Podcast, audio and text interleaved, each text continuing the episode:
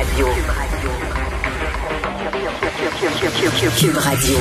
En direct à LCN. Salut Richard. Salut Jean-François. Ah, je sais, tu es un peu en état de choc ce matin. QAnon s'est trompé. Donald Trump n'est pas redevenu le président des États-Unis hier. oui, alors Washington hier, hein, il était vraiment sur les dents. Ils avaient peur parce qu'une théorie totalement folle qui circulait de la gang de QAnon, Oh, oui. les coucous, comme quoi que Donald Trump reviendrait, redeviendrait président des États-Unis, euh, disant que ça fait depuis 1871 qu'il n'y a aucun gouvernement qui est élu, qui est légitime. En tout cas, une théorie complètement farfelue. Et là, ça fait deux fois qu'ils annoncent ce genre. Tu sais, quand tu quand t'es une secte et t'annonces par deux, à deux reprises la fin du monde en disant ça va être vendredi, puis là, ça se produit pas, tu dis, ah, écoutez, je me suis trompé dans mes calculs, ça va être le mois prochain, et que le mois Là, tu prochain... commences à manquer de crédibilité. Là. Ben là, écoute, la dernière fois, ils avaient dit là, justement, là, tous les démocrates, là, tous les grands noms du Parti démocrate vont être arrêtés, euh, décapités devant le Capitole. Euh, Trump va reprendre le pouvoir avec euh, avec l'armée qui va le protéger, tout ça. C'était c'était complètement délirant. Ça s'est pas passé. On se, se souvient, il y a beaucoup de gens de QAnon qui pleuraient devant leur écran d'ordinateur en disant, ben moi, je me suis fait berner, je ne crois Ah plus en ce mouvement-là. Et là, écoute, à deux reprises, ils se sont trompés dans leurs calculs. Mais c'est pour te montrer là, à quel point ils sont pas sortis du bois, les États-Unis, parce que c'est une chose de lutter contre un politicien, c'est une chose de lutter contre un parti. Mais là, tu luttes contre des croyances totalement loufoques et folles. Et imagine-toi, là, c'est T'es quelqu'un qui croit là, sincèrement que les démocrates enlèvent des enfants et les agressent sexuellement avant de les sacrifier lors de messes sataniques. Tu te dis, mais bon Dieu, il faut arrêter ça. faut rentrer au Capitole, Ouais. ça n'a pas de bon sens. Écoute, donc comment tu fais pour lutter contre des zozos pareils?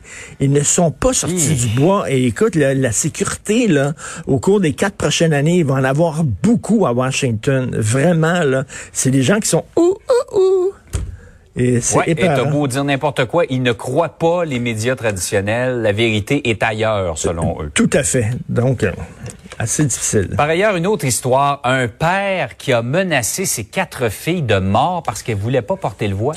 On est très sensibilisé à la violence euh, faite aux femmes, bien sûr, suite à cette, Mm. cette histoire absolument euh, horrifiante là, de deux femmes euh, tuées à la hache. D'ailleurs, M. Legault a dit qu'il faut vraiment lutter contre la violence contre les femmes. C'est bien beau les paroles, M. Legault, mais comme on dit en anglais, the money. Euh, les refuges euh, pour femmes battues attendent de l'argent. C'était censé recevoir de l'argent. Ils en reçoivent pas. Mais il y a une autre forme de violence contre les femmes et c'est ce monsieur-là, entre 2016 et 2018, qui a menacé de mort à plusieurs reprises ses quatre filles euh, parce que, bon, lui, il est d'obédience musulmane. Ces quatre filles voulaient vivre comme des Québécoises. hein. Elles arrivent ici au Québec, elles voient les jeunes filles vivre de façon moderne. Elles ne voulaient pas porter le voile et il disait, vous allez porter le voile. Il les battait, etc. Bon, c'est une forme de violence contre les femmes qui doit absolument être dénoncée, ça aussi. Et euh, écoute, rappelez-vous, ces filles-là auraient pu se faire tuer. Rappelez-vous l'affaire Shafia. On a tous ça en tête. En 2009, Monsieur Shafia, à l'aide de son fils, avait tué trois de ses filles en les jetant, dans, elles étaient dans une auto, en jetant leur auto dans une écluse. Rappelez-vous, elles Ah, étaient noyées. Ça nous avait tous marqués.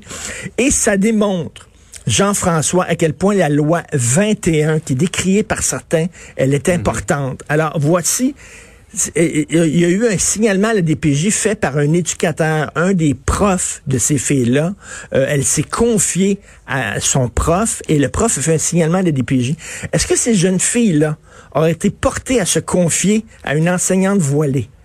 Est-ce que tu penses qu'elles auraient dit mon père m'empêche de porter le voile et leur enseignante est voilée? Est-ce que tu penses que cet homme-là, euh, qui vient d'être condamné, euh, lorsqu'il aurait été, se serait présenté devant une juge voilée, par exemple? C'est d'où l'importance de préserver la neutralité religieuse de ces postes-là. C'est extrêmement important. Donc, les gens qui disent que la loi 21, elle est, elle est épouvantable, elle est discriminatoire, non, justement. Ça permet, entre autres, ça- ces jeunes filles-là ont eu confiance en leur instituteur et leur ont parlé. Donc, il faut aussi dénoncer, parce que ça aussi, c'est une, un- un- quelqu'un, c'est un homme qui voulait contrôler, non sa conjointe, mais voulait, Ouais. il voulait contrôler ses filles, il voulait restreindre leur liberté, un peu exactement comme le conjoint qui avait pas Ben oui. accepté que sa femme se sépare. C'est exactement le même processus. c'est le même contrôler, processus. avoir, avoir euh, la, la- la possession littéralement d'une personne. Alors, euh, c'est le même processus qui est en Tout cause. à fait. Alors, euh, ce week-end, les gens de la zone rouge, on reste en zone rouge. Je sais que ça nous tente d'aller à Oui. Bromont au restaurant. Ça nous tente beaucoup, les Mm. gens de Montréal. On est en train de jouer notre été, s'il vous plaît. faut faire attention. Quelques semaines d'efforts encore, a dit le premier ministre, avant, avant une embellie à l'horizon. On l'espère. On l'espère. Bon week-end. Bonne fête